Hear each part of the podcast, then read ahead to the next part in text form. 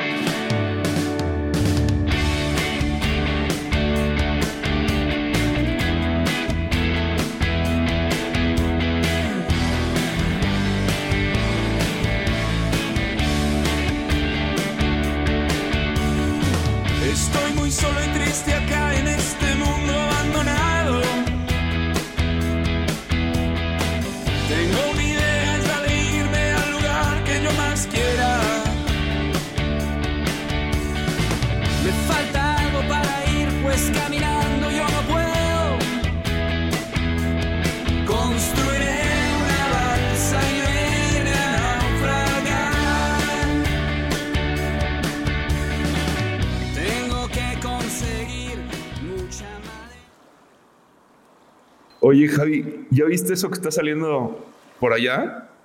¿Del agua? Sí, son, son, burbujas, ¿no, Juan? Eh, este. Espérate, es una cabeza. Hay, hay, alguien ahí como buceando. Como que ese visor está, muy grande, ¿no? ¿Qué ha habido? ¿Cómo están? ¿Qué onda? ¿Cómo estás? Me encontraron aquí buceando en el, en el Océano Pacífico, muy tranquilo. ¿Cómo andan?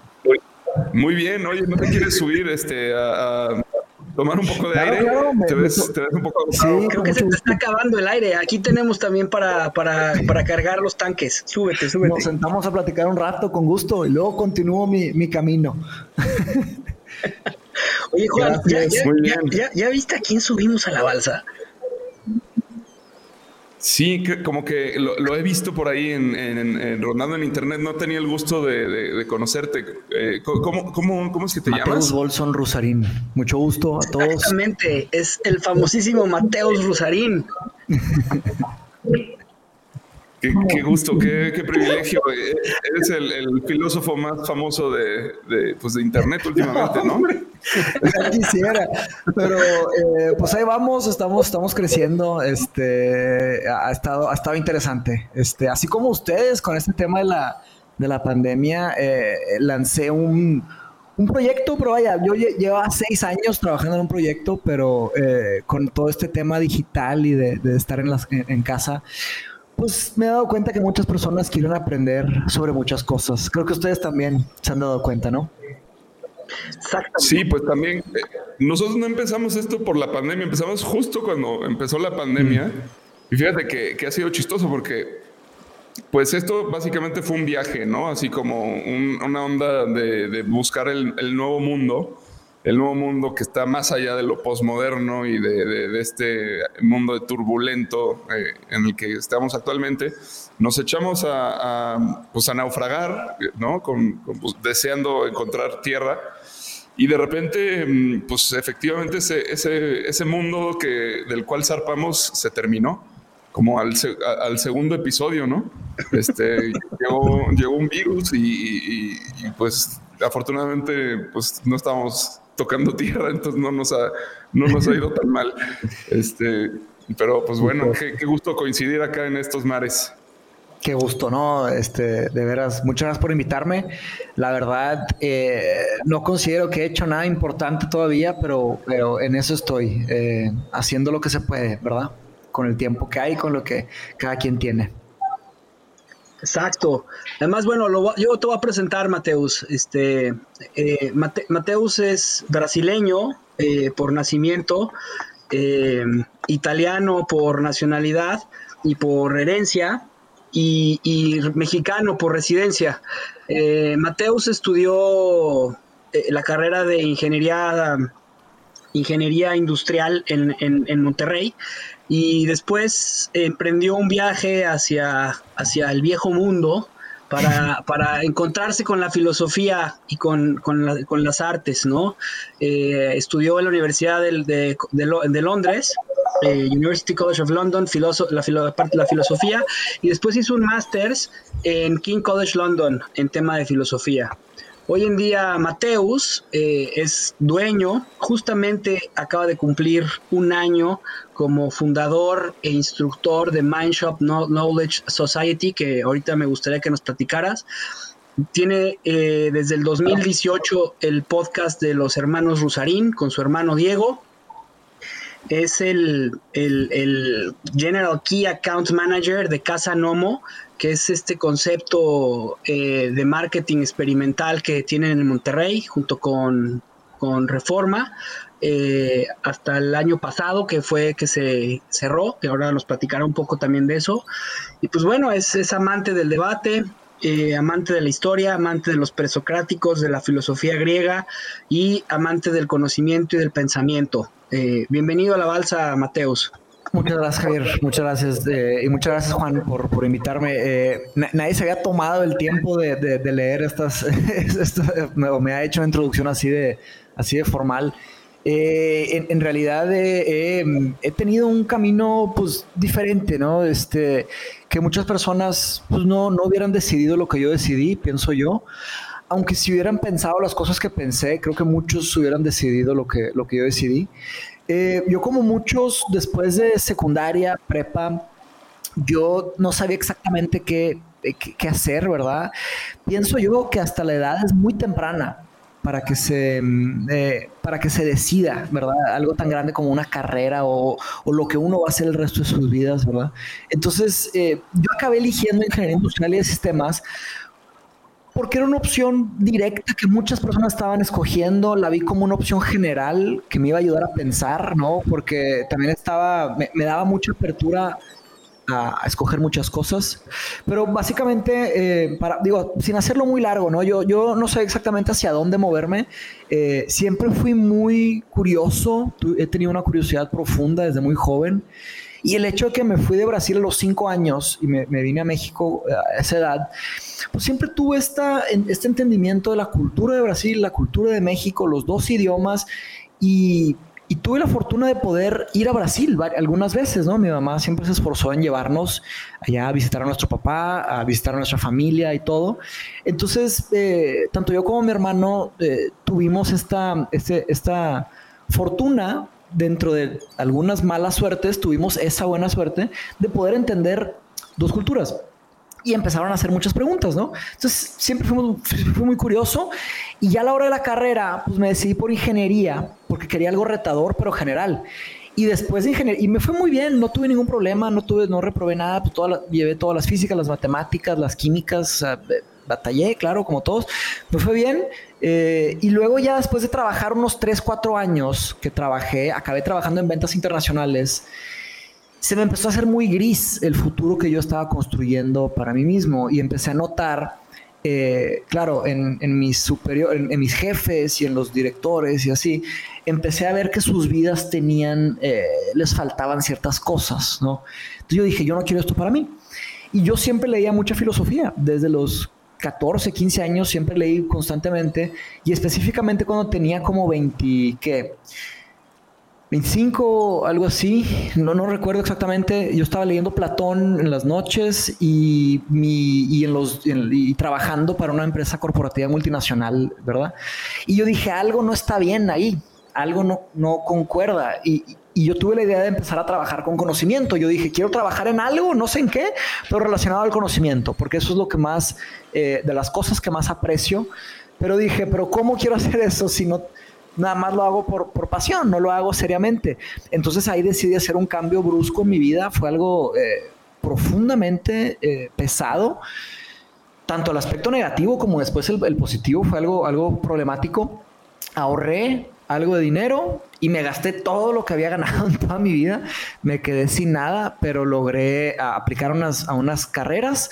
primero llevé una, una carrera de, filosofía, llevé un año de carrera y luego hice la maestría. Eh, Y después, durante todo este proceso, tuve la idea de Mindshop. Eh, pero esta idea de Mindshop cambió muchas veces. Fue en el 2014 que se me ocurrió y empezó como una idea de un café filosófico y después se fue transformando y transformando y estuve seis años transformando la idea, rebotándola con muchas personas de muchas diferentes disciplinas eh, y claro, con muchos filósofos, pero quería, quería y, así es Mindshop hoy, que tiene un corazón filosófico, tiene un, un fuerte rigor estructural lógico, ¿no? O sea, hacemos argumentos, premisas y, así hacemos eh, eh, el estudio. pero a fin de cuentas, regresé a la maestría Entré a trabajar en Casa Nomo, que sí fue un concepto que desarrollé con mi hermano, eh, un concepto de, marketing en donde hacíamos un tipo de marketing más humano. Tratábamos de, traer a las personas, de probar los productos, de entender las cosas y más conceptual, claro. Tratábamos de hacer eh, más teátrico. estuvo increíble, verdad, estuvo muy, muy padre. Claro que la pandemia nos destruyó todo tipo de esperanza de, hacer algo constructivo con esto, porque era, era físico, era, era traer el elemento humano a, esos conceptos tan deshumanos que, que, existen en el mundo. Y acabamos, ¿verdad?, este, distanciándonos de eso. Em, el podcast empezó en esa época, mi hermano y yo, o sea, ya, que regresé de, la maestría, pues Diego y yo hemos tenido conversaciones filosóficas desde que yo aprendí a hablar eh, y, él ya tenía, desde que empezamos a hablar juntos ahí, empezamos a platicar. Entonces, toda la vida ha sido así, simplemente lo formalizamos y empezamos a invitar gente, ¿no? Ahí en el, eh, para el podcast que conocen todos. Y después anuncié que iba a dar unas clases personales, clases uno a uno de filosofía en el podcast. Cinco personas, los primeros cinco correos que recibí, eh, eh, los entrevisté, eh, me cayeron bien, les caí bien, les di clases de filosofía y esa, eso fue el 2019. Fue la primera vez que como comprobé un poco la tesis de que sí podía dar clases y, me gustaba y, fue interesante para los alumnos también. Y ya en el 2020, en, en enero del 2020, también así, en, verdad que pues el COVID-19 es por el diciembre en Wuhan, ¿no? Diciembre en Wuhan. Ahí en, la cruzada del año fue cuando decidí, eh, yo siempre hago retrospectivas al final del año, siempre escribo una retrospectiva anual. Eh, me siento el último día del año, me pongo a escribir con calma, pongo algo de música y escribo larga y tendidamente sobre qué pasó en el año, ¿no? Y recuerdo que en, mi retrospectiva del 2019 al, al 2020 dije ya, ya es hora, ya, me lo he estado lo he estado procrastinando mucho, he estado dando muchas excusas y dije, ya es hora de empezar Mindshop. Y dicho y hecho, lo empecé, empecé con un grupo, con, eh, iba a ser presencial, porque la, la pandemia no era existente, no, bueno, no que no era existente, no la entendíamos de este lado del mundo, existía ya del otro lado, ¿verdad? Yo dije, voy a hacer una clase presencial, se anotaron ocho, ocho personas y luego empezó lo de la pandemia y dije, raza, no puedo, hay un tema que se llama distanciamiento social, no podemos vernos por tema de ley. Y la voy a hacer digital, se metieron unos más, acabamos siendo como 12 y ese fue el grupo 1 de Historia de la Filosofía Griega Antigua, así comenzamos, que fue el primer ciclo, y luego abrí grupo 2, grupo 3, grupo 4, seguí abriendo grupos hasta que voy en el grupo 13. Tengo 13 grupos. Claro que no continuo, son 10 clases y se termina, ¿verdad?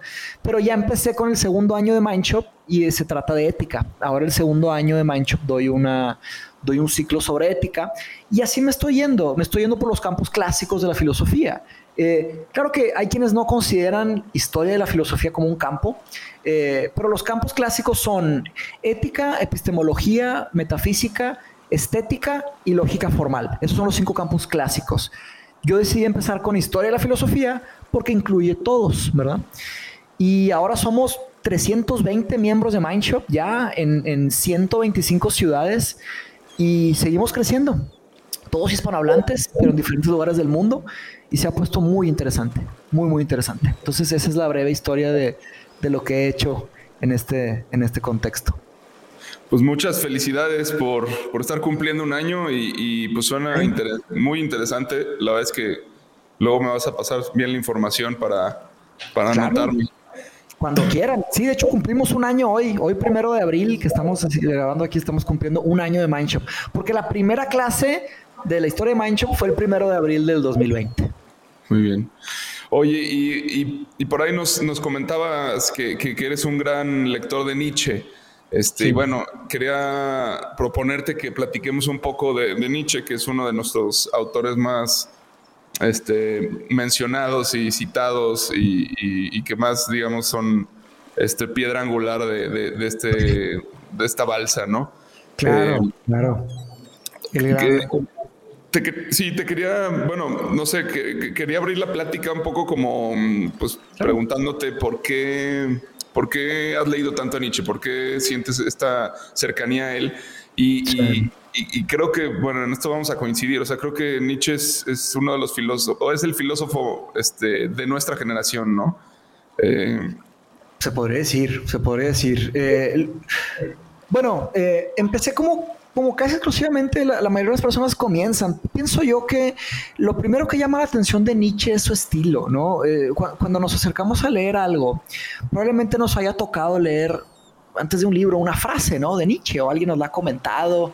Hoy que, tenemos tantos medios sociales, pues probablemente nos haya tocado una frase que, que, mi hermano y yo, pues a veces decimos pues, que son frases vacías, ¿no? Porque las personas no entienden en dónde fue escrita esa frase, a qué se refería Nietzsche, todo el contexto del ensayo, el contexto de la época, quién fue. Entonces, muchas veces se tienden a malinterpretar, pero es difícil negar que son frases eh, hermosas y, hermosamente profundas. Eh, Nietzsche toca ciertas fibras sensibles del pensamiento y del sentimiento humano y, y de una manera también muy creativa. para los que no saben, Nietzsche estudió profundamente a los griegos. Eh, Nietzsche tenía un entendimiento profundo tanto de la filosofía presocrática como clásica. Eh, y claro, y después un gran dominio de la filosofía entre todo esto y, su época, ¿verdad? Pero en especial eh, sale a la luz el filósofo griego antiguo llamado Heráclito. Heráclito fue un pensador que le conocían como, como que era un poco mal educado, pero se malinterpretaba su maleducación. Bueno, esto es una, es una idea que les, que les voy a presentar. Pero Heráclito escribía con aforismos y Heráclito de cierta manera eh, escondía el conocimiento entre las palabras. Y, y si, si, leemos algunos aforismos de Heráclito y luego leemos a Nietzsche, es casi imposible negar que, que hay, un, hay una gran semejanza en estilo. Entonces, eh, este estilo de Heráclito era un estilo en donde él, trabajaba con el lenguaje a su favor. Heráclito sabía que, el, idioma griego antiguo era un idioma medio ambiguo. Entonces él usaba, decía ciertas palabras y usaba ciertas frases que protegían el conocimiento para solo aquellos que verdaderamente quieren aprender. Entonces, puede parecer como que, oye, está jugando sucio, ¿no? ¿Por qué no, por qué no hace un escrito filosófico que todos entiendan? Ese es precisamente el punto filosófico de, Heráclito. Y sospecho que Nietzsche también, porque el, conocimiento, como pensaba Heráclito, era que eh, es como el oro, ¿no? El, oro no se encuentra tirado en, la superficie uno que quiere encontrar oro tiene que hacer una excavación, tiene que destilar el oro, tiene que hacer un trabajo y allá, hacia allá se, transforma en, conocimiento. Eh, en la superficie está una cosa que se llama memorización. Las personas memorizan, eh, memorizan ciertas cosas, las repiten, pero de hecho tanto Heráclito como Nietzsche se, burlaban de ese tipo de, de, entendimiento, porque ni siquiera es un entendimiento. Entonces Nietzsche tomó un poco ese estilo y eso es en lo personal, pienso que es de las primeras cosas que nos llaman la atención eh, de, Nietzsche, ¿no? Porque él escribe, él tiene frases muy, muy, fuertes, ¿no? Este, la, más famosa se podría argumentar que es la de Dios ha muerto y nosotros lo matamos, ¿verdad? Y, y la, la, gran malinterpretación es una de las grandes malinterpretaciones, porque hay muchas malinterpretaciones que podemos conversar, pero es que las personas piensan que Nietzsche lo dijo con alegría. Eh, muy por el contrario, Nietzsche lo dijo con una profunda tristeza porque él sabía lo que significaba la caída de, la religión católica, la, caída del cristianismo, ¿no? Eh, aunque él tenía serias críticas, él entendía que mínimo era un piso. Haz de cuenta que le quitaron el piso a la humanidad y muchas personas, este, y él sabía las consecuencias que iban a traer, ¿no? Eh, dígase eh, hedonismo, consumismo, este, complicaciones y, y vaya, eso es una de las cosas grandes, ¿no? De, Nietzsche. Pero como persona, Nietzsche fue un, niño muy tímido. Nietzsche fue sumamente inteligente. Su padre fue un, pastor, ¿no? Este teólogo. Eh, luego fallece Eh, también el hermano de Nietzsche fallece. Él era un niño muy enfermo, vivió con, mucha, con muchos dolores de cabeza, jaquecas, eh, constantemente mal del estómago, eso, casi sin excepción a, a lo largo de su vida. Y, y, en una de sus cartas él dice que, que él, él, odiaba, eh, eh, odiaba a su hermana y no, no, soportaba a su madre. Entonces era una persona sumamente eh, conflictiva, problemática, pero sumamente inteligente. Nietzsche empieza a estudiar. Eh, disculpen si me estoy extendiendo, ¿no? Pero es que es un tema que, que me apasiona mucho. No, no, no, está, está perfecto. Y sí, una de las cosas que son súper emblemáticas es el tema, el conflicto de su, de su hermana y su mamá con él ¿no? Que, que, además, eh, si no mal recuerdo, ellas este, se inscribieron después como a... Pues bueno, er, er, eran lo peor del espíritu alemán, ¿no? En, en, el, eh, para Nietzsche, representaban como lo peor de, esto que pues finalmente terminaría siendo este, pues, lo que... el nacionalismo alemán que, que, nos llevó a la Segunda Guerra Mundial, ¿no? Este, sí. Lo, que mucha gente no sabe ahí es el tema de lo que pasó con sus libros y, su hermana, ¿no? La, hermana de Nietzsche estuvo casada con una persona del, Third Reich, ¿no? Entonces, pues la hermana toma su obra, bueno, en especial un libro, el The Will to Power, eh, que ese libro no es de Nietzsche. Ella tomó notas, hizo un compendio ahí y, y ese libro se lo, no sé exactamente ahí cómo fue, habría que estudiar a detalle, pero se lo acabó pasando al, Third Reich y ellos utilizaron eh, esta filosofía como un vehículo. Pero de veras, es una, mal es una, es una falta de respeto a, toda la belleza de la filosofía de Nietzsche, porque es una filosofía muy humana eh, que tiene mucho que enseñar, no solo en el aspecto eh, de pensamiento, sino el aspecto de vida, ¿no? Pero vaya, eh, y eso es una, es una de las partes de lo que hicieron a Nietzsche tan odiado. Pero vaya, Nietzsche fue odiado por, por, por todo este tema de, del Third Reich, del nacionalismo, fue odiado por los cristianos, por los católicos, fue odiado por los artistas, Nietzsche fue odiado por los propios filósofos, fue odiado por los literarios, porque él hacía un nivel de análisis, un nivel de genealogía, como le llaman, ¿no? Uno de sus libros más famosos académicos es La genealogía de la moralidad, en donde él estudia como el árbol genealógico de las situaciones con un ojo tan afilado y tan profundo que de pronto las personas se ofenden a un nivel tan excesivo que, que ya... Y, y, él decía que era el filósofo del martillo, ¿no? Porque él rompía muchas cosas que estaban eh, por todo el tiempo, acaba rompiendo, ¿verdad? Pero sí, es, es uno de los temas, por eso se tardó mucho el mundo en entender eh, a Nietzsche. Te quiero hacer una, bueno, una pregunta, este, un poco para como contextualizarnos dentro del viaje en el que estamos ahorita, que es este, pues, tratando de comprender hacia dónde va este mundo. Y un mm. poco a propósito de lo, de lo, que te decía, de que es el filósofo de la generación. O sea, creo que hay un concepto, eh, bueno, concuerdo contigo, sobre todo creo que es el filósofo más malinterpretado de todos, ¿no? Este, eh, la gente cree que es una persona mala y cruel, cuando o sea, Nietzsche cayó en una depresión profunda al ver que, que, cómo maltrataban a un caballo, ¿no? Era alguien que, que tenía como sentimientos muy a flor de piel. Eh, tan a flor de piel que no escuchaba música de, triste porque lo ponía mal, se deprimía, ¿no? Este, era, bueno, alguien eh, demasiado humano, ¿no? Así, este, incluso eh, pues tiene un, libro que, con, ese título, ¿no? Pero aquí hay un concepto que es eh, este, el, que creo que puede ser el meollo de, todo este tema, que es el, el concepto del superhombre eh, me gustaría como, como que nos platiques un poco de eso. Yo, yo recuerdo mucho, pues, sobre todo en Así hablo Zaratustra, que es donde se habla de, de este, de este modelo que, que no, la frase eh, como con la que abre es eh, algo así como el, el, superhombre es el, no, perdón, el hombre es el puente entre el animal y el superhombre, ¿no? Entonces, hoy, hoy por hoy somos ese puente. Este, pero bueno, en gran parte de su obra como que en realidad habla de esto, ¿no? Todo el tiempo está hablando como de, cómo es el nuevo hombre, cómo es ese futuro al que, al que nos, nos vamos acercando. Y el motivo por el cual yo te planteo que Nietzsche es el filósofo de nuestra generación es porque, o sea, muchas de las cosas que él decía eh, hoy se están encarnando, digamos, en, la sociedad, para bien o para mal, ¿no? O sea, tanto gente que quiere cultivar, si quiere salirse como de una forma eh, prediseñada este, en una estructura social, digamos, para eh, trascender de alguna manera hacia algo nuevo, eso sería un aspecto positivo, pero también pues todo, todo esto que hablaba sobre, sobre los detractores del cuerpo, por ejemplo, ¿no? que en su época la gente odiaba el cuerpo y, consideraba el cuerpo como la prisión del alma, y Nietzsche destruye toda esta idea y dice que el cuerpo es lo que hay que celebrar y lo que hay que, este, pues sí, como, como que dices, es, el objetivo mismo de la vida está en el cuerpo, ¿no? Y, bueno, esto también lo vemos a veces en, un sentido positivo, pero también se ha convertido en narcisismo, se ha convertido en, como en, toda una línea que, pues, las nuevas generaciones la adoptan completamente, o sea, al pie de la letra.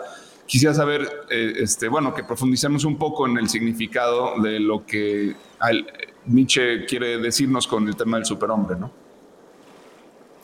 Bien, gran pregunta. Eh, primero, eh, un comentario que me va a llevar a, este tema del superhombre, ¿no? Eh, cuando lo que mencionaste del caballo de Turín fue, fue lo que detonó el problema psicológico permanente ya a Nietzsche. Nietzsche tenía 44 años cuando él estaba viviendo en Turín por temas de salud también, porque se tuvo que ir de ciertas regiones de, Europa, acabó, acabó en Turín y solamente en los veranos, porque en los inviernos era demasiado frío para él, él era sumamente enfermo. Entonces él ve un, como una persona golpeando un caballo, pero golpeándolo así, eh, una, visión muy terrible, golpeando un caballo porque seguramente el caballo pues tuvo algún problema o algo y, estaba golpeándolo para que volviera a hacer su, el trabajo del caballo, ¿verdad? Y Nietzsche entra en un estado, eh, pues no sé, no sé exactamente cuál es el término médico, pero eh, se se tiene un breakdown así psicológico, se Casi queda... catatónico, ¿no? O sea, va y abraza al caballo, lo abraza y en cuanto lo abraza, según lo que recuerdo, es, se desvanece y cae en un estado casi, como lo llaman en, eh, médicamente, como catatónico, o sea, de que quedó con los ojos abiertos y totalmente pasmado, ¿no? Sí, exactamente, se le rompió la mente, en pocas palabras. Y esto duró 11 años. Eh, Nietzsche estuvo de los 44 años a los 55 años así, en este estado catatónico, eh, en coma prácticamente, y luego se murió. Esa fue su, ese fue el fin de su vida. Eh, no, hay, no, hay, no, tenemos acceso a qué sucedió en su mente en esos 11 años, o qué, o qué sintió, o, no sintió nada, tal vez, no sé. Pero en esos 11 años se quedó ahí y en ese periodo fue cuando eh, se aprovecharon de, él y lo usaron. De hecho, está una foto de muchas fotos de él ahí que la gente se iba a tomar fotos con él y él estaba catatónico porque se empezó a hacer famoso durante eso. Estuvo muy raro, muy raro, muy injusto también. Pero mi punto con todo esto es que hay personas que piensan que a Nietzsche se le ocurrió el humano moderno. Eh, en su mente fue en, él fue la primera mente que se le ocurrió, que, que logró entender hacia qué podríamos llegar como humanos, ¿no?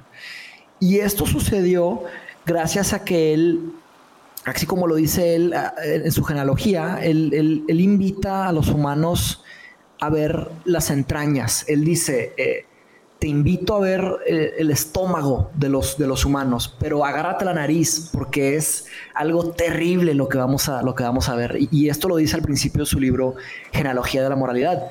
Y Nietzsche hace esta investigación para meterse y él empieza a entender, como lo dice, eh, para llegar al cielo hay que tener raíces profundas hasta el infierno. Y, claro, es una metáfora fuerte, ¿no? Pero también con tintes teológicos.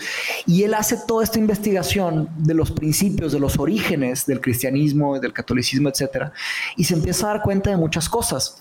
Y a través de toda esta investigación, a él se le ocurre un tipo de humano, un tipo de persona que está libre de muchas de las cadenas que, que, se nos han impuesto, ¿no? Entonces, eh, sí, la metáfora es la, metáfora del puente. Y otra interesante que también está en Zaratustra es eh, que, que, el humano es una cuerda entre dos, entre dos torres, que a fin de cuentas pues, hace la misma función, pero hace una figura interesante que sale por ahí como un, está hasta cómico, ¿no? Sale como un payaso. Sale un payaso chiquito con una con, un monociclo, ¿no? Y está andando, pero de repente se para. Se para este payaso a, media cuerda del, del animal, al superhombre, y se atora, se queda ahí atorado a la mitad.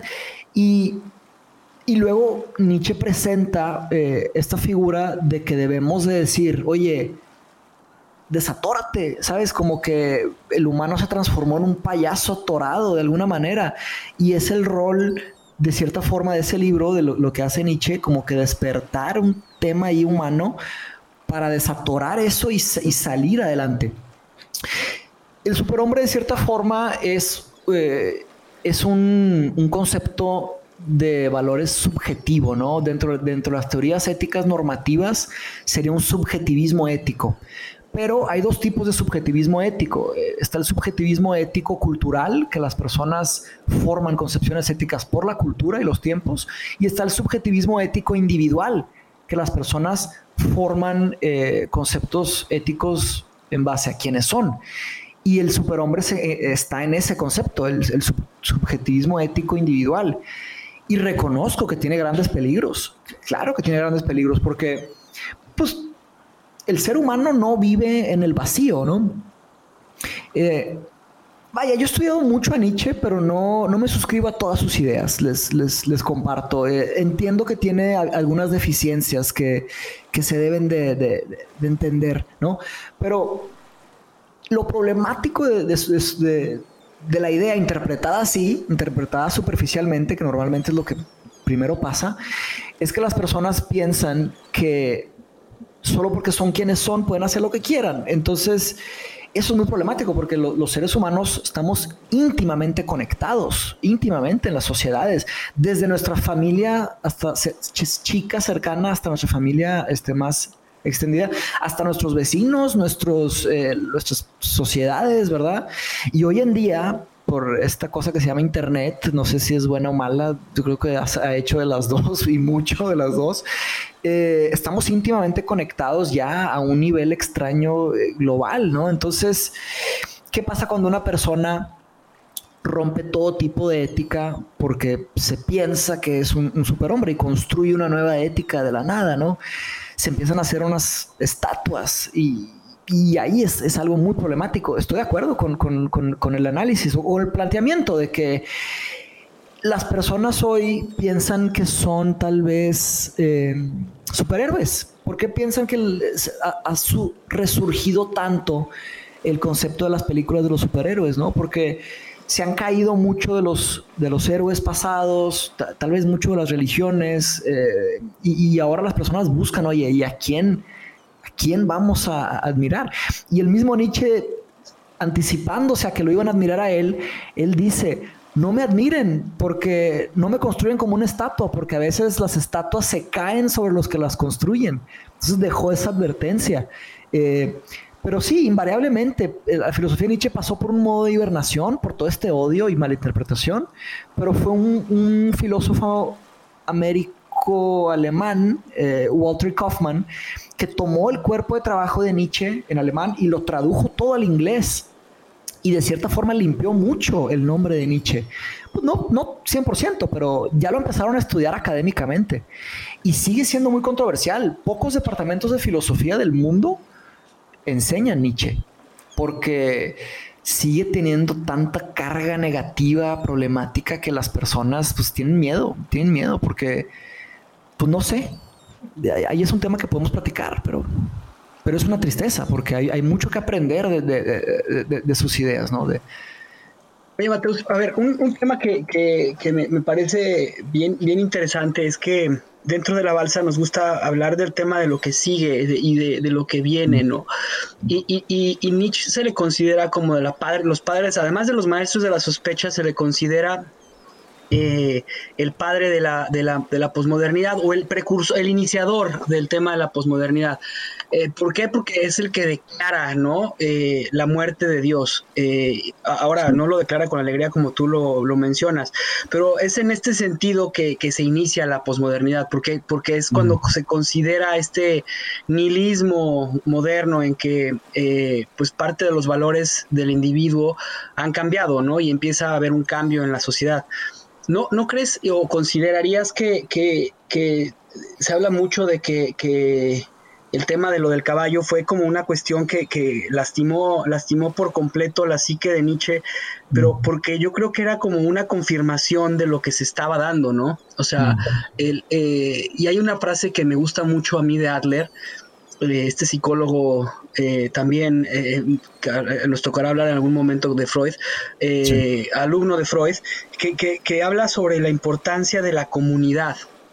Mm. Y, lo veíamos, lo veíamos la otra vez con, Juan en, en, el episodio pasado que hablamos en temas de negatividad, de la importancia que tiene la comunidad hoy en día para ser otra vez el tejedor de, de esta de esta sociedad. Y, yo creo que, muchas veces eh, no entendemos y no comprendemos esta cuestión de, la capacidad de ser superhombre. Lo decía en su libro eh, Yuval Harari, en el Hereomo Deus, eh, que, habla, él habla sobre, una, sobre un tema de, de por qué nos preocupamos tanto sobre lo que va a pasar en el futuro cuando el futuro va a ser que seamos de dioses, o sea, nos vamos a convertir en seres inmortales, eh, donde vamos a poder vivir 300 años y, deberíamos estar preocupándonos más en, cómo vamos a llevar esos temas morales y éticos. De cierta forma lo dice. Si el libro, eh, si digo alguna barrazada me, me corriges, pero, pero creo que, creo que son de las cosas que nos debería de empezar a, volver a, retornar a Nietzsche, que es que fue uno de los maestros de la sospecha, porque efectivamente es ahí en donde se empieza a romper los valores de, del hombre. No sé qué opines tú de eso. Sí, no, muy bien, buenos planteamientos. Ahí mencionaste el, tema del nihilismo, ¿no? Eh, eh, y eso es uno de los eh, peligros, para usar una palabra de, de leer a Nietzsche honestamente no recomiendo que las personas lean Nietzsche así nada más, así tomen un libro y lo lean, porque se puede muy rápidamente malinterpretar y muy rápidamente, eh, como el mismo Nietzsche lo dice, te, puedes caer, eh, te puedes enfermar de una enfermedad que ningún doctor te va a curar. Y, da miedo, da miedo esa frase. Eh, y se refiere al nihilismo. El nihilismo es, de cierta forma, la idea de que nada tiene sentido y nada puede tener sentido. Eh, claro, si, si la estructura católica nos daba pues, unos, ciertos mandamientos, eh, una vida post-vida, ¿verdad? Este, cielo, tierra, eh, y nos daba una estructura de cómo actuar, ¿verdad? ¿Qué pasa cuando se derrumba esa, esa fe? Porque, porque es una fe, ¿no? No, no, no, no hay mucha pues sí, la verdad, eh, se puede considerar que los diez mandamientos son muy buenas ideas. Sí, son ideas interesantes, ¿no? De, vivir en, paz. Eh, solo que, ¿qué más? ¿Qué más hay? Entonces, tomar como que eso ya es una verdad absoluta, incuestionable, no le fue suficiente al humano. Entonces, al preguntar estos qué más, eh, como buen maestro del escepticismo, pues Nietzsche preguntó. ¿Quién se beneficia? Y ahí fue cuando como investigó eh, quiénes estaban beneficiando de, estas ideas y se dio cuenta que había una inversión de valores. Entonces, al, quitar este tema de la base, está ese tema de nihilismo. Por eso yo no les recomiendo leer a, nadie leer Nietzsche sin por lo menos tener un cierto eh, entendimiento de lo que son los pensadores clásicos de Grecia, Grecia antigua, saber qué es filosofía, y saber que Nietzsche no tiene todas las respuestas, ¿verdad? Porque pues a veces uno se asusta, lee a Nietzsche y dice, no, hombre, tiene todas las respuestas, entonces todo esto es una verdad absoluta. No, hay que cuestionar también a Nietzsche, se, tiene que cuestionar, debemos cuestionarlo. Sí le dio al clavo a muchas cosas, sorprendentemente le dio al clavo a muchas cosas, pero no es el fin.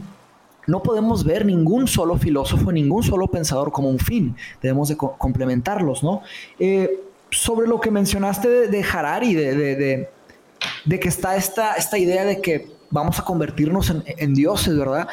Eh, no dudo que la medicina llegue a resolver ciertos temas médicos, biológicos, y nos extiendan la vida hasta 300 años o, más. Pero la pregunta es, ¿quiénes van a poder tener acceso a esa vida de 300 años? ¿no? Porque pues va a costar, o la vida eterna, ¿cuánto, cuánto va a costar, verdad? Que te hagan una cirugía o que cuando tu hijo vaya a nacer en el mismo hospital ya le den la vida eterna. ¿Cuánto cuesta ese servicio? Si es que es un servicio, ¿verdad? ¿A cuánto les va a alcanzar? Y, ahí es donde está lo, problemático que veo de lo que sigue en el mundo, ¿no? Estamos, es difícil negar que nuestra población global está aumentando. Eh, nadie puede negarlo, está aumentando constantemente. Hay quienes hacen pronósticos, cómo va a estar el mundo en 50 años, en 100 años, pero son tiros en la oscuridad. Es muy difícil, muy difícil saber con certeza o con una certeza suficientemente buena como para decir que es verdad eh, cuántas personas van a ver en los próximos 100, 150 años. Eh, y lo que yo pienso que sigue importantemente va a ser en gran medida lo que hagan las personas que tienen poder hoy en día. ¿A qué me refiero con poder? Eh, poder político, poder económico, control, ¿verdad? Este global. Porque si no se genera un cierto nivel de compasión, un cierto nivel de empatía, y no me refiero a empatía, porque todos los humanos tienen algo de empatía, pero tenemos empatías en diferentes niveles. Eh, los estudios psicológicos nos demuestran que la empatía humana, sí, tenemos, tenemos una empatía absoluta con uno mismo. Cada quien tiene una, a veces no tanto, porque hay gente que se autosabotajea, se hace daño, ¿verdad? no hay pero hay una empatía interesante con uno mismo. Hay otra empatía con nuestros amigos, con nuestros familiares, con las personas que hablan nuestro mismo idioma hay empatía con las personas de nuestra misma religión, hay personas que se parecen a nosotros, hay empatía con esto. Eh, el problema de la empatía es cuando se empieza a agotar la empatía. No hay tanta empatía con las personas que son muy diferentes a nosotros. El tema de las personas que hablan, por ejemplo, en, eh, en ruso o en árabe, eh, a nosotros nos suena a veces sin querer, nos suena difícil y nos suena gat, nos suena malo pero no, no, no, necesariamente están diciendo palabras, ¿verdad? Entonces la empatía viene interesantemente en, capas. Pienso que lo que sigue, lo que sigue en la humanidad, si queremos avanzar con algún tipo de mundo mejor del, del que tenemos, construir cosas que valgan la pena, tener vidas que valgan la pena, buenas vidas humanas, ¿verdad? Tiene que haber un elemento fuerte de compasión. No, no hay, yo no veo otra, otra salida porque las, acumulaciones de riqueza están saliendo. Adelante, adelante. Saliendo de control. Te interrumpí, pero es que, bueno, es, justo porque ahí es donde Nietzsche, este, pues toca el, tema de la compasión eh, en Nietzsche, es algo que, me gustaría que, que hablemos y, bueno, como vamos a seguir como con, con, esta misma respuesta que venías dándonos, pero quiero agregar algunos elementos interesantes que... Claro. es una pregunta que finalmente quiero hacerte, que si, si el tema este del superhombre en realidad no se refiere a otra cosa que a una evolución moral, ¿no? Justamente, o sea, que, que, pasa por la ética, eh, todo el asunto, todo el tema como un nuevo mundo este, o sea, eh, eh, como esta, una propuesta nueva de valores o de, transformación, digamos, dentro, dentro de los valores tradicionales. Y pues la pregunta es si, si, si efectivamente fue esa la, tarea que vino a hacer Nietzsche, este, como mover esas tuercas y, y pues ver qué, qué, de lo que dejó este, eh, nos sirve todavía y qué no. Nietzsche era, se opone a la idea de la compasión, ¿no? Este, de forma muy radical en varios libros. Entonces, este, bueno, ahí te, dejo para que sigas elaborando con, esta pues complicación ahí es complicado porque sí, Nietzsche, Nietzsche empuja la idea del, del, individualismo, pero no, no explica mucho. Nietzsche se contradice mucho en muchos libros. O sea, si uno, si uno lee el cuerpo de, trabajo de Nietzsche, hay ciertas cosas que contradicen otras, ¿no? Entonces es, es difícil ponerle el dedo exactamente. De hecho, eso es lo que critican muchos eh, filósofos profesionales de, Nietzsche. El subjetivismo en el mismo Nietzsche, la contradicción en él mismo. Y, critican también qué partes estuvo 100% lúcido, qué partes no. Entonces, en los, en los eh, departamentos de filosofía, casi exclusivamente el libro que se estudia es, eh, porque es el que se... No, no, no. Eh, Nietzsche quería que su libro más famoso fuera... ¿La fenomenología? Él quería que el libro académico que estudiaran era Zaratustra. Esa era su intención en vida. Pero el, libro que se está estudiando eh, profesionalmente es la, eh, la genealogía y la moralidad. Ese es el que son tres ensayos y, por ahí va.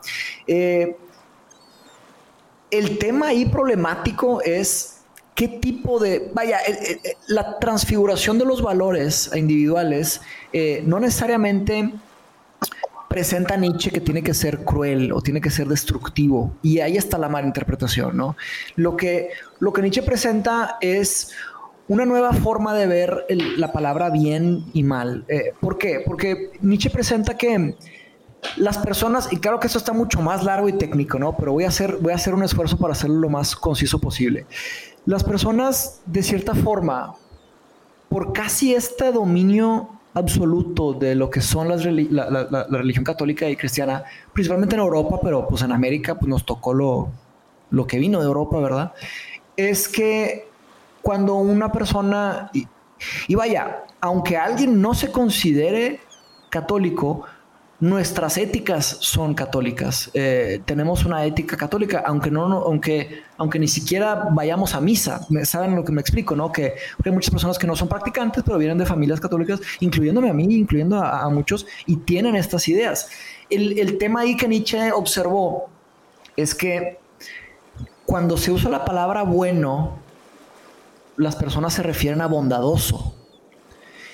Y cuando usan la, palabra malo, pues otra cosa. Y, él notó una diferencia entre cómo los nobles le enseñaban a sus hijos esas palabras y cómo el público general o el resto le enseñaban a sus hijos esas palabras. Entonces, el noble le decía a su hijo, eh, bueno, o más bien, las personas de público general le enseñaban a sus hijos, hijo, sé bueno, sé bondadoso. Y los nobles le decían a sus hijos, hijo, sé bueno, sé fuerte. Y ahí hay una gran diferencia. Porque, eh, y esa es la, la, la, bondad de Nietzsche, es fuerza. Y, ahí es donde él entra contra este tipo de ética de, de, de pasar la mano en la cabeza a las personas, decir, todo va a estar bien, no pasa nada, seamos bondadosos y todo. Y Nietzsche sospechó que eso iba a llevar a que la humanidad se metiera en, muchos problemas eh, pues de esclavitud, de cierta forma, ¿no? Ahora, lo complicado... Perdón, adelante, adelante. Perdón, si no, que te interrumpa. Es que sí, justo, eh, o sea, Nietzsche lo que, lo que recuerdo muy bien en genealogía de la moral es, o sea, es el bueno antes era el fuerte, ¿no? Era el, el, el poderoso. Eh, y, y, la figura de la compasión que él desprecia es la, figura en la, cual, pues la, em, digamos, toda la historia judio-cristiana le da la vuelta al bueno y lo convierte en el débil y en el compasivo, ¿no? Y, digo, lo va dando en varios ejemplos, pero dice Jesucristo es como el ejemplo máximo de esto, ¿no? o sea, su, mejor obra fue ser crucificado. O sea, es, eh, eh, es, el lugar de la víctima, ¿no? Hoy, hoy o sea, en ese momento el, bueno es el, la víctima y, por, y, el fuerte es el victimario de alguna manera, ¿no? Este, que se convierte en el malo.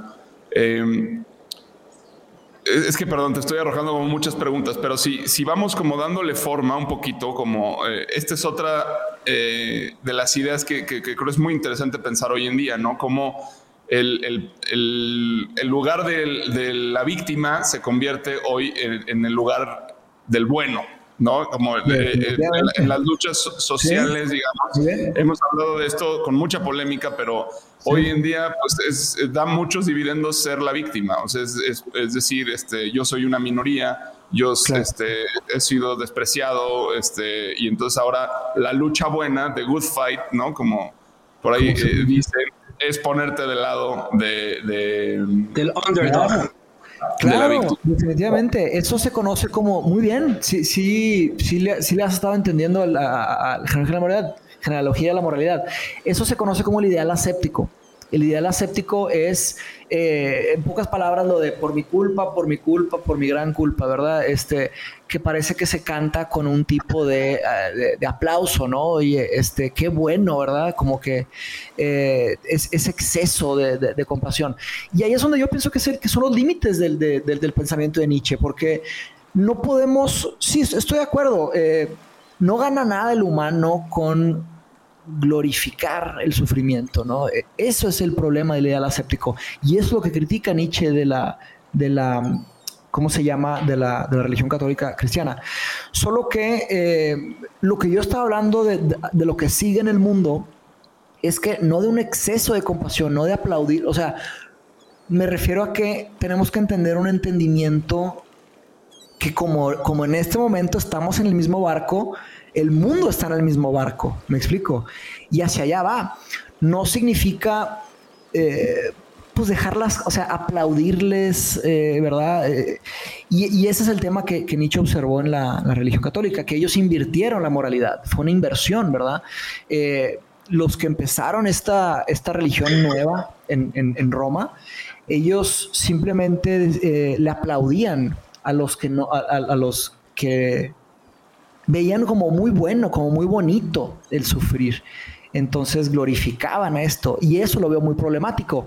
Pero también reconozco eh, que el exceso de lo otro es, imagínense, como una, un libre albedrío en esteroides, ¿no? En steroids, ¿no? Este, un libre albedrío absoluto. Eh, ¿Qué niveles de poder dioses, ya, somos dioses en alguna forma, y les voy a decir cómo. Eh, y está en esto. Eh, los, en el continente africano tenían ciertos dioses que tenían superpoderes que podían, podían cruzar todo África en una semana. Nosotros, bueno, en avión ya la cruzamos en horas, eh, pero con mensajes en segundos. Entonces, la concepción de lo que eran estos dioses y muchos dioses, estamos empezando a, romper muchas de esas barreras. La pregunta es, ¿a qué vamos a llegar y quiénes van a llegar? Porque ya existe un monopolio genético en donde no todas las personas tienen acceso, a buenos genes, a buena genética. A cada quien le toca nacer es como un tiro al aire, unos dados. Cada quien le toca nacer en un lugar del mundo, con una cultura, con una cosa. Y entonces ya desde ahí hay, un problema, ¿no? Y a lo que refiero Sí, adelante. Sí, a lo que te referías, perdón, termina, termina la idea. Sí, no, a lo que me refiero con que a, lo que sigue del mundo va a tener que ser algo de, compasión porque, eh, bueno, igual es mi lado de, querer. Positivo. Ajá, de, querer eh, que haya una esperanza, sí. Mi lado de, querer de querer un mundo mejor, porque verás, eh, ya que empezamos a estudiar el mundo nos damos cuenta que el mundo está en llamas, está en, en, en, y no solo en llamas, en, en, 47 dimensiones de llamas, eh, en diferentes contextos, y, y, la verdad eh, es, es, muy problemático, muy problemático, porque solución para quién, para quiénes, cuándo, ¿verdad? Es, bien difícil. Yo algo que, algo que rescato mucho de lo que mencionas y que me gustó muchísimo y que he pensado mucho con Juan, y de hecho, justamente cuando estábamos tratando de definir una ideología, eh, de acuerdo al invitado que tuvimos, y yo, yo decía que, la empatía era algo que, que que, deberíamos de, considerar como parte de una ideología, o sea, pero la empatía como la mencionas tú, en este sentido de, comunidad, mm. eh, eh, al, final, al final de cuentas, como seres sociales que lo hemos entendido, eh, se nos olvida esa parte tan importante que es, es, es, eh, verdaderamente ser empático y, es bien difícil porque entra el ego, porque entra, entra nuestras experiencias personales, entra nuestras propias vivencias y, entra algo que, que, nos cuesta mucho trabajo y tú que das clase de ética y de moral, que es el juicio. Y, y, es ahí, es, es, ahí en donde, en donde la empatía no puede ser pura, porque eh, es imposible ponerte en la posición del otro sin vivir tu propia expectativa o tu propia presencia, o sea, tu propia experiencia. Y algo que me gusta mucho que dice, que, que, que, que, dice Campbell, si no mal recuerdo, es, es, es que deberíamos de vivir como en, o sea, saber que todo es una metáfora. Y, creo que si, si entendemos esa parte, seríamos mucho más empáticos, o sea, y, a lo mejor caigo en, en algún tema de estos de, de, cuatro reglas, pero sí, sí, sí creo que sí es importante el, no tomarnos las cosas de forma tan eh, tal cual como están. O sea, tú lo dijiste, no puedes leer a Nietzsche y decir esto es lo que es y ya, punto, se acabó. O sea, esto es una, o sea, son metáforas, o son, son experiencias que él tuvo en su vida. Sí, sí, sí, definitivamente. Es, es, es muy complejo. Eh, tratar de entender el mundo solamente con un, solo pensador. Hay que, hay que estudiar a muchos y también estudiar a cuáles fueron sus influencias, sus maestros. Ahí está Schopenhauer también, ¿no? El gran, gran, pesimista. Eh, estudiar Schopenhauer, estudiar ahí todo alrededor. Y también no solo filosofía, la filosofía no tiene todas las respuestas. Eso es algo que debemos de dejar bien claro. Eh, hay muchos problemas que no son problemas filosóficos, que son problemas muy reales en el mundo que, se necesitan este, resolver, ¿no? Eh, pero sí, este tema de, la, de, vivir en comunidad, de entender, creo que nos estamos dando cuenta de esto invariablemente porque cada vez somos más y cada vez hay más ah, pero ahí creo que es, problemático. Si quieren, platíquenme de su, de su, opinión sobre el tema de la transparencia, ¿no? Ustedes que también están leyendo a, a Byung-Chul Han, pero que eh, en algunos contextos hay más transparencia, pero en lo personal pienso que en algunos contextos hay mucha mentira todavía, hay mucho engaño y, usan esos sistemas que se supone que nos van a dar transparencias para hacer más engaño. Y ahora está el, blockchain que dicen que va a ser una super tecnología que va a salvar todo eh, y que ahora sí va a ser todo bien transparente, no van a haber tranzas yo no estaría tan seguro. Eh, hay formas, hay formas. Este, cuando no podemos comprender lo que, o sea, nosotros que hemos querido tratar de entender de forma más profunda el blockchain y cada vez es más complicado porque eh, pues, buscamos a una experta, nos explicó, eh, lo, o sea, sí, sí, sí está muy bueno en la teoría, pero al final a lo mejor a mí me parece inverosímil que no haya, o sea, o sea, no, no, no hay una forma de, de, control como lo conocemos. Y entonces, este, e, es ahí donde, donde, donde a mí me, me vuelve como, o sea, creo que sería muy fácil eh, que, se perdiera el control. ¿Por qué? Porque la inteligencia artificial sería quien tomara el control de las cosas. Ah, no, eh, de ese miedo yo creo que no, no tenemos por qué tener ese miedo, porque eh, digo, a mí me tocó estudiar inteligencia artificial y, filosofía de la psicología y filosofía de la tecnología. Y ahí, ahí cuando se usa la palabra inteligencia las palabras inteligencia artificial, uno se puede referir a muchas cosas. Eh, la que da miedo sería la inteligencia artificial general, ¿sabes? Em, claro que la inteligencia artificial general ni siquiera estamos a, a, 500 años de hacerla. No tenemos cómo saber. ¿Por qué? Porque primero que nada, eh, todavía hay grandes discusiones sobre lo que, lo que es inteligencia natural.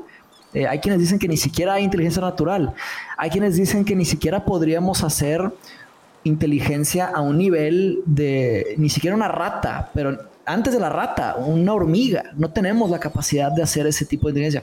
¿Por qué? Porque no tenemos cómo eh, programar o diseñar o crear un concepto que se llama la intencionalidad. La intencionalidad en, palabras así bruscas es, eh, y en inglés, es giving a fuck, ¿no? No, no puedes codificar una compu para, para que la compu gives que le importen las cosas. Exacto, que le importen las cosas.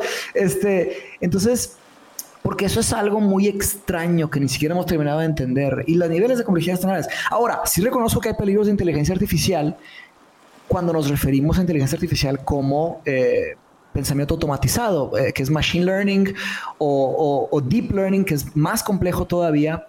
Y el peligro que yo le veo, digo, le veo muchos. De hecho, mi, tesis de maestría fue sobre esto, fue los problemas eh, filosóficos y éticos de los modelos de negocio basados en datos, eh, que son el precursor a la inteligencia artificial, ¿no?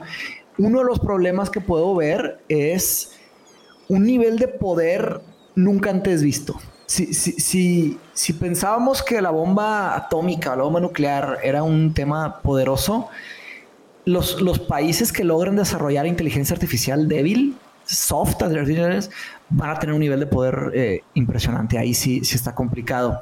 Entonces, si la pregunta es que si la inteligencia artificial o el blockchain van a resolver los problemas, mi respuesta sería los problemas de quién o los problemas de verdad de quiénes. Este va a seguir muriéndose gente de hambre, va a seguir eh, habiendo violencia, la corrupción va a seguir. Eh, a menos que los humanos hagan algo. Yo pienso que la solución está más en este tema de los, de los valores, ¿no? Pero vaya, es, difícil, eh, es difícil imaginar un, futuro mejor, la verdad, les, confieso. Pero tenemos, tenemos que imaginar un futuro mejor. Porque si no, ¿qué estamos haciendo?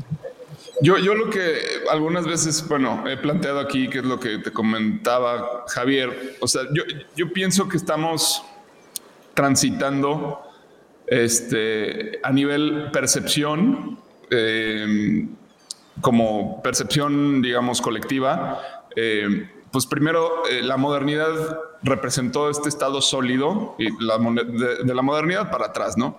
Este, no sé hasta qué tan atrás, pero, pero bueno, este estado sólido, ¿no? Materialista, eh, en el mm. cual pues, las relaciones son básicamente de conveniencia, en el sentido eh, de Foucault, ¿no? Que, que plantean en, las palabras y las cosas, que es este tema de, pues sí, siempre hay eh, una relación de, conveniencia dentro de la, simbiosis, ¿no? En la vida. Este, yo me junto contigo porque me haces feliz, yo me junto contigo por, por un tema de, que me ayudas en mi negocio, etcétera, etcétera. todas estas relaciones que construyen pues un modo de vida eh, orientado al progreso materialista, ¿no?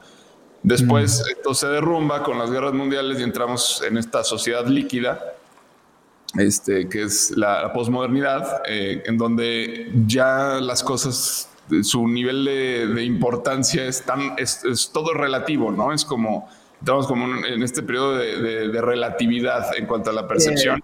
Sí, y es problemático, ese, pero bueno, podemos platicar de eso también, sí. Sí, sí, sí, ahorita podemos profundizarlo. Este, y, creo que vamos, yo esta, idea no es mía, esta idea la, sacó de, Les, este, en pero él habla de cine, ¿no? Eh, yo creo que es perfectamente aplicable a la sociedad eh, y hacia donde vamos este, es hacia una sociedad cristal. Eh, cristal como estado de percepción, no como, como esto que, que mucha gente habla sobre las generaciones de cristal que, que son muy frágiles o el, copo de nieve, ¿no? Que, cualquier, o sea, que no resistimos nada, tenemos cero resistencia a la frustración. No me refiero a eso, me refiero al modelo que presentó Bergson, que fue este filósofo francés eh, que hablaba de, de, un estado de percepción eh, en el cual lo actual, que sería como lo real, lo tangible o el estado sólido, y lo virtual, que es como esta realidad paralela eh, eh, en el mundo interno, que es la subjetividad. Es decir, todo lo eh, vamos a decirlo de forma muy simple. Hay una manzana, esa manzana pues es una fruta, es estas, estas cuestiones objetivas, es algo que puedo tocar, que tiene cierto color, cierto brillo, cierto... Esto sería lo actual. Ahora, si yo al ver esa manzana estoy viendo este un pecado estoy viendo algo así, eso sería el mundo virtual. Pero esto lo planteó Bergson eh, a principios de, de, 1900, de 1900, ¿no? Este, eh, lo, que él habla es de, o sea, cómo se puede profundizar en estos estados cristal. Y si, si llevamos esto a un mundo con Internet, eh, esta subjetividad de la que hablaba Bergson ya no es ya no es subjetiva, o sea, ya es colectiva. Es decir, Internet se transforma en una especie de subjetividad colectiva eh, que está presente dentro del mundo material, ¿no? Entonces esto como que de alguna forma nos, nos va a llevar a otro, a otro estadio eh, dentro de nuestra percepción, cuando finalmente pasemos la parte líquida, ¿no? Que es en la que siento que estamos eh, actualmente. Eh, sí, Deleuze mencionaba que el estado de sobriedad es el, estado, este, pues, sólido, ¿no? O sea, es donde las relaciones son, son claras, donde todo está, eh, es concreto, digamos, y, son literalmente, o sea, él se refiere como al estado molecular, ¿no? Donde las cosas no se mezclan, sino que mantienen una forma. Okay. Eh, el estado líquido sería como un estado de embriaguez a la percepción. eh, que es donde ya me, echo unas copas y, este que, ni conozco ya es mi cuate y ando abrazado con él. Este, eh, y, bueno, justo las moléculas empiezan a, entrelazarse y a mezclarse entre ellas y se disuelven y las formas que, las estructuras que tenían se deshacen hasta que alcanzan un nuevo estado sólido, ¿no? El estado cristal o la percepción cristal se refiere al estado gaseoso, eh, donde las partículas este, aparecen y desaparecen eh, sin ningún tipo de conexión, ¿no? Y en un estado como de aleatoriedad eh, muy, muy cañón que, crea como esta, pues este estado que, no tiene forma, que es un gas, ¿no? Que es, pero no es.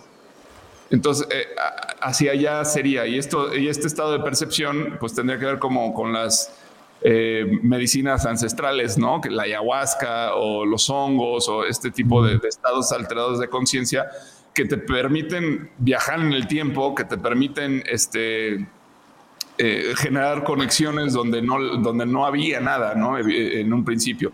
Entonces, este, algo así me imagino yo que es hacia donde como vamos dirigidos. Sin embargo, creo que para llegar a ese punto y llegar bien y llegar de una forma eh, en la que podamos hacer algo con ello, eh, Nietzsche es esencial en cuanto a, la parte ética, ¿no? Y esto que mencionabas, o sea, eh, esto de la compasión, de entender la compasión y o sea, creo que esa es la, lucha de la humanidad en, el presente. Este. Está muy interesante esto que planteas. ¿eh? Te, comparto que he leído algo de Deleuze, pero no, no he metido tanto. Lo, usé un concepto de Deleuze que se llama el dividuo. No sé si lo estudiaste. El dividuo es...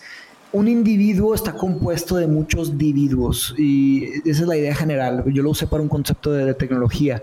Pero esto que mencionas de, las, de los estados de, de la sociedad, eh, no estudié estos otros filósofos que mencionaste, pero me suena coherente, me suena que eh, este tema, por lo menos de las interpretaciones, ha generado muchos fenómenos como ya se sabe lo de la posverdad, ¿no? Que, y ya se sabe lo de la polarización, este, las cámaras de eco, porque las personas, y lo puso, un comediante eh, británico lo puso muy bien, él dijo que una cosa es cuando alguien tiene una opinión y alguien tiene otra opinión y eso eh, pues, son dos opiniones, ¿no? O el problema es cuando alguien dice que los hechos de alguien más no son más importantes que su opinión. Oye, una opinión es algo, ¿verdad? Eh, y los hechos son otra cosa. Negar hechos y ponerlos por abajo. Y ahí es donde empiezan muchos problemas. Y bien lo mencionaste, el Internet amplifica todo esto, ¿no? O sea, el, el Internet esparce mucho de esto y pues ya de, nuevo, hay gente que piensa que, digo, no de nuevo, o sea, parece que volvimos a pensar que la Tierra es plana, muchas personas piensan eso, este, el tema de que hay teorías de conspiración para todo, aunque algunas puedan ser verdad, eh, hay 300 eh, o 300 mil que no, entonces se pone muy caótico, se pone muy caótico. Este tema de la, de, volviendo al tema este de la, de la empatía y de, y de la compasión y de Nietzsche, eh, pienso que uno de los esfuerzos de Nietzsche, pensando generalmente con, algo que hizo, fue regresarle la fuerza a las personas. Pero cuando escuchamos la palabra fuerza, eh, no, deberíamos de inmediatamente pensar en, destrucción ni nada de eso, sino lo podemos ver como respeto, ¿no? Oye, regresar el respeto a las personas que tengan la capacidad de pensar por sí mismas, que tengan la capacidad de decidir. Claro, eh, necesitamos todavía, vamos a necesitar siempre leyes, reglas, todo, pero el, tratar a las personas como víctimas o tratar a las personas como que nunca van a poder es hacerles un daño. Por ahí iría mi, comentario, ¿sabes? hacia lo que sigue.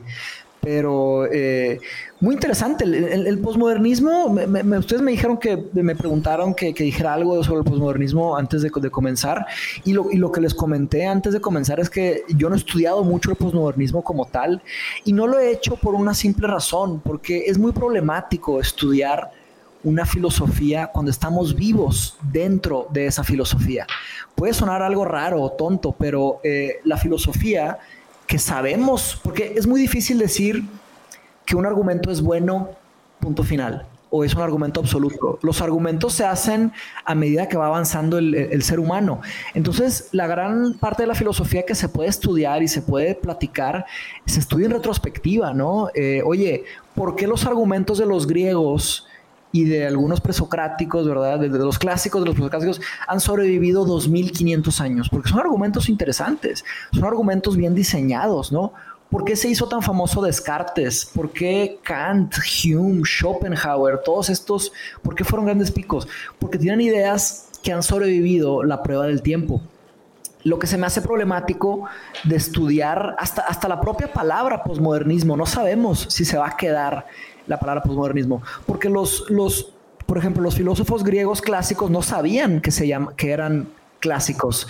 Eh, igual los modernos, es muy complicado. De alguna manera se, se, empieza a, a, pensar, pero por ejemplo en retrospectiva, tal vez dentro de 500 o 1000 años, cuando estudien la filosofía de esta época, tenga otro nombre. Y, y me temo que no tenemos acceso a eso. Eh, sí, hay que hablar de las ideas, pero al nivel que, en el que estamos, eh, probablemente va a ser algo muy, muy superficial. Lo que sí podemos profundizar y conversar y meternos es, por ejemplo, desde, Nietzsche, este, Marx, todos estos, en estas épocas, Deleuze ya se, va a ser un clásico. Y como van pasando, ya es un se está transformando en un clásico. Van pasando los años y la propia historia del conocimiento nos va revelando qué es lo que se solidifica y qué es lo que se desvanece. Hay muchos filósofos, muchos, muchísimos, que han desaparecido de, la humanidad. Y eso, pues, podemos tener ciertas teorías de conspiración de que ah, tratan de esconderlos porque no quieren que sepamos la verdad, pero eh, invariablemente cuando es filosofía que conecta con las personas, de tiempo en tiempo empieza a resurgir, resurge y resurge, como sucedió en el caso de Nietzsche. Créanme que se hicieron esfuerzos titánicos para destruir todo el trabajo de Nietzsche, eh, para, enterrarlo definitivamente. Pero de tiempo en tiempo las personas dicen, oye, aquí hay una idea buena que podríamos pensar y así se va, ¿no? Eso es lo que yo veo como problemático. Ahora, si alguien quiere leer, estudiar, eh, con todo gusto, solo lo que les dejo esta advertencia, ¿no? Que no sabemos bien cómo van a madurar, ¿no? Como si van a madurar como un buen vino o si van a de repente hacerse agrias las ideas, ¿no? Y, eso, es, eso es el comentario que puedo hacer. Eh, en verdad yo no he estudiado mucho precisamente por eso. me he enfocado en, después de mi maestría, lo que he hecho es empezar a estudiar todo otra vez desde el principio, pero ya, formado, empecé con los presocráticos. Este, el, inicio del pensamiento eh, occidental y oriental, porque mucho del pensamiento griego se fue allá. Y creo que ahí es donde podemos construir ciertas cosas interesantes, ¿no? Eh, ahí hay mucho de que podemos, podemos ver. El tema de la ética. Hay, un filósofo que les, que les puedo mencionar que les llama... Ah, bueno, antes, un, comentario que te podría interesar, Juan. Eh, hay un libro que se llama Cruzando la división postmodernista, Crossing the Postmodern Drive. Y es un libro que trata eh, precisamente de estos, de estos conceptos. Y él habla mucho de todo esto. Es de Albert Borgman y es literatura secundaria. Vaya, él estudia a otros por allá. Y también se mete mucho al tema de la tecnología. Este, y muy fascinante. Usé unos, unos capítulos para mí. Mi tesis eh, la recomiendo porque me sonó a mucho lo que dijiste. Igual ahí puedes continuar tu investigación. Pero vaya, eso era solo un paréntesis. Eh, no sé a lo que iba con lo que estaba diciendo antes. Eh, paréntesis me, distrajo. Pero eh, con, el tema de la, de, la filosofía como tal, los que les interese filosofía, que nos están escuchando aquí, lo que les recomiendo es esto. Tómense las cosas con calma, ¿no? No, no, traten de apresurarse a entender, a comerse el mundo de la filosofía, porque la filosofía bien hecha se hace a un paso lento y se hace a un paso lento con justa causa. Eh, pensar en ideas nuevas, en ideas profundas, es sumamente difícil, sumamente difícil. Hay personas muy inteligentes que han dedicado toda su vida y no han logrado hacer mucho. Entonces, eh, si tomamos así un libro sin mucho contexto, es muy complicado. Lo, que recomiendo es que nos tomemos las cosas con calma. Y hay mucho que aprender. Y, la vida es larga. Hay que, hay que ir lentamente digiriendo estos, estos pensadores y, no quedarse solo con unos pocos, sino que entender a, muchos. Esa sería mi, recomendación. Oh, excelente, gracias Mateus. Y, y este, bueno, pues para, no sé si ya estemos llegando al destino de Mateus, creo que sí se acerca ahí una, una, parece ser como, sí, es una isla, ¿no? Es, es una isla eh, donde creo que tendrás mucho tiempo para pensar. Para seguir pensando, para seguir pensando en estos grandes, grandes pensadores. Como, como es una de las, de las este, tradiciones que tenemos aquí en la balsa, eh, tratamos de cerrar con lo que nos llevemos o con lo que nos llevamos de, la, de la plática, de la conversación. Y pues me gustaría ahora que, Juan nos diga eh, qué te llevas de esta, de esta plática de, de, Friedrich Nietzsche y de, y de lo que está pasando en el mundo. Pues yo encantado, o sea, la verdad disfruté muchísimo la, la, la, plática, creo que naufragamos muy a gusto.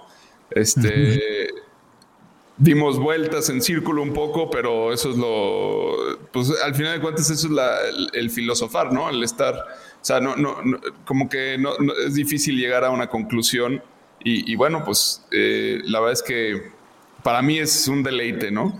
Eh, yo me, llevo, ah, pues muchas cosas, o sea, como que dentro de todo esto que hablamos, me, dieron ganas otra vez de agarrar a, Nietzsche. Creo que em, es, realmente el filósofo que para mí más, más me ha cambiado este, la vida. Eh, es, cualquier, de cualquier texto que haya leído son los que más me han transformado, ¿no?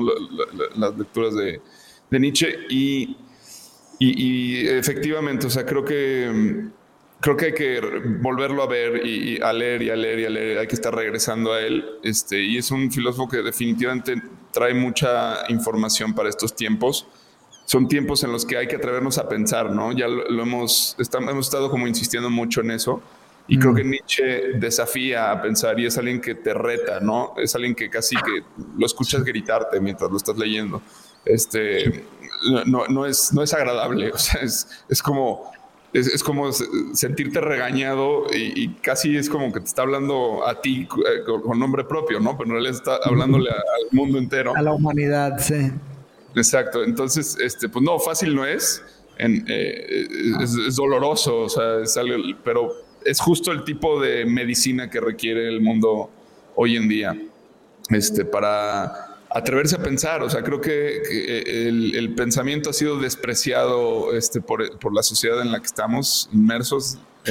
por todo el tema del espectáculo este, traslada el pensamiento a un, a un este, rincón, como si no tuviera importancia, como si lo único que importara son los, logros materiales o económicos o estas cosas. Y, y, pues realmente creo que Nietzsche nos invita a descubrir eh, pues lo, equivocado que es esa visión. Entonces, este, pues bueno, te agradezco mucho, Mateos. Eh, disfruté muchísimo la plática y eso, eh, con eso me quedo. Tú, Javi. Yo, la, yo la, verdad es que me, llevo varias cosas. Primero, quiero agradecerle a Mateus el tiempo de estar aquí en la balsa, pero sobre todo lo que me gusta es, esta frase, algo que, dijo Mateus al principio, es que las frases muchas veces son frases vacías porque no, no están dentro del contexto, pero entendiendo un poco de lo que habló Mateus, de quién era Nietzsche, eh, Nietzsche y de, que, de, de, lo que buscaba, me, gusta esta frase de él, el individuo ha luchado siempre para no ser absorbido por la tribu. Eh, y ahí habla del tema de la comunidad, que, es este, este tema tan, tan importante, ¿no? Si lo intentas a menudo estarás solo y a veces asustado, pero ningún precio es demasiado alto por el privilegio de ser uno mismo. Y, yo creo que, tiene que ver con, esta, esta cuestión de, de de, pensarte, de, encontrarte, de, de, justa, de justamente, eh, o sea, cuestionar, cuestionar las cosas por las, por las que estás haciendo las cosas, o sea, ¿por qué hacemos las cosas? ¿Cuál, es la verdadera razón por la que, por la que estamos aquí? Y, y, y, escuchaba la otra vez uno de los comentarios que decían que iba a recomendar un libro para, para, para empezar la filosofía. Y, y creo que este yo recuerdo muy bien este libro de prepa que volví a releer hace poco, el de eh, el, mundo de Sofía, que es una novela muy muy vana y lo que tú quieras, pero es esta parte en la que, en la que te hace preguntarte quién eres, ¿no? Y creo que ahí empieza todo, en, en, quién eres. Entonces, yo, ah, ¿de qué me llevo a Nietzsche? Es eso, es, es este... Eh, uno, eh, el, tema de la compasión, que lo, mencionaron aquí, el tema de la empatía, como lo mencionó Mateus, y, finalmente que pues, podamos estar aquí sumados, eh, platicando y hablando de, de, cuestiones que nos hagan pensar. Eso me llevo hoy. Muy bien. Me toca también. toca.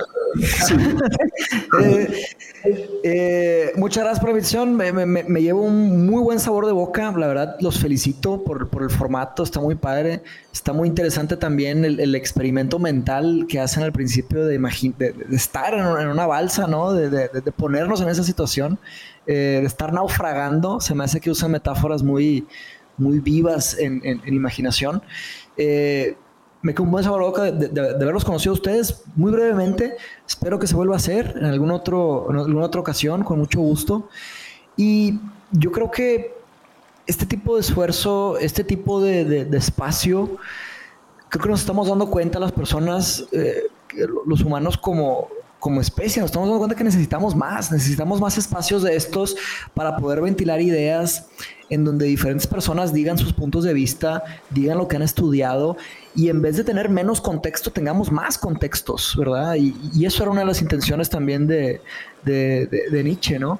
Eh, y, dejo también el mensaje de, que no tomemos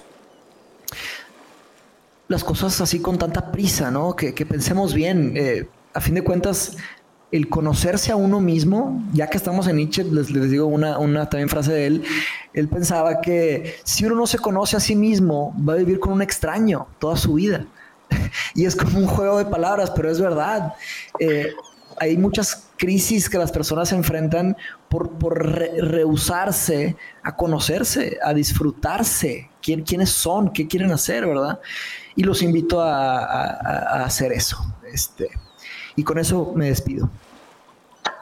Muchísimas gracias. Muchísimas gracias. Y claro que, se va a repetir esto. Eh, ¿Podrías eh, darnos información sobre tus clases este, para quien esté interesado, dónde te contacta?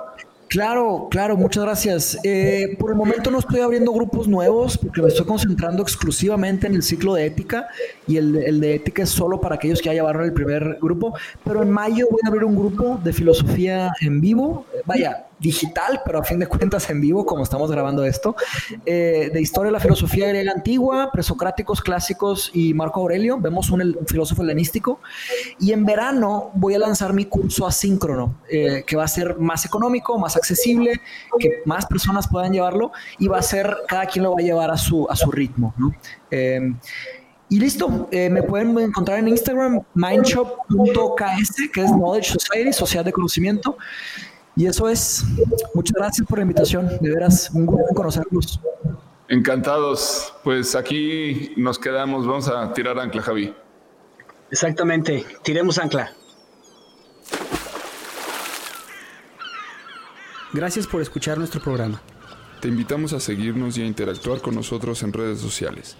Tu opinión es muy importante para nosotros. Queremos saber lo que piensas sobre los temas que tocamos y sobre cómo podemos mejorar. Búscanos en Instagram, Facebook y YouTube. O en nuestro sitio web, naufragospodcast.com. Buen viaje. Nos vemos en el siguiente puerto.